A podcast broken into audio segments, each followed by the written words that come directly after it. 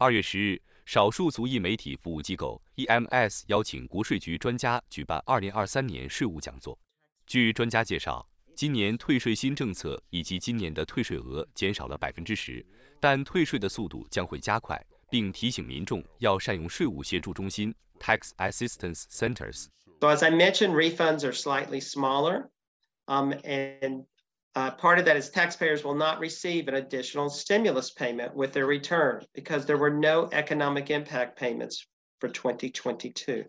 In addition, taxpayers who don't itemize and take the standard deduction won't be able to deduct their charitable contributions like they were able to in 2021 returns. Some credit amounts are also slightly smaller. Also, for tax year 2022, taxpayers may still qualify for temporary expanded eligibility for the premium tax credit. The PTC is a tax credit for certain people who enroll or whose family member enrolls in a qualified health plan.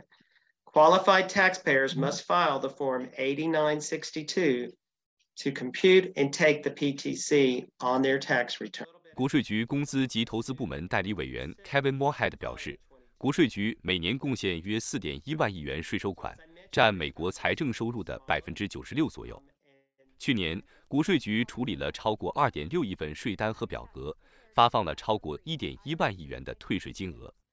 作为新颁布的降通膨法的一部分 （Inflation Reduction Act），国税局还新增了超过五千位电话协助人员，并在全美增加了可以直接为纳税人提供面对面协助的税务人员。国税局纳税人协助及教育总监 Susan Simon 表示，国税局通过提供免费退税服务来协助纳税人，特别是为残障人士和有语言障碍人群服务的志愿者所得税援助计划 （Volunteer Income Tax Assistance）。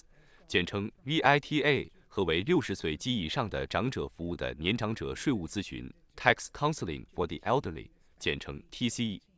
今年国税局的志愿者团队扩大至八点一万名，他们会为符合条件的个人免费退税。全美电视台记者洛杉矶采访报道。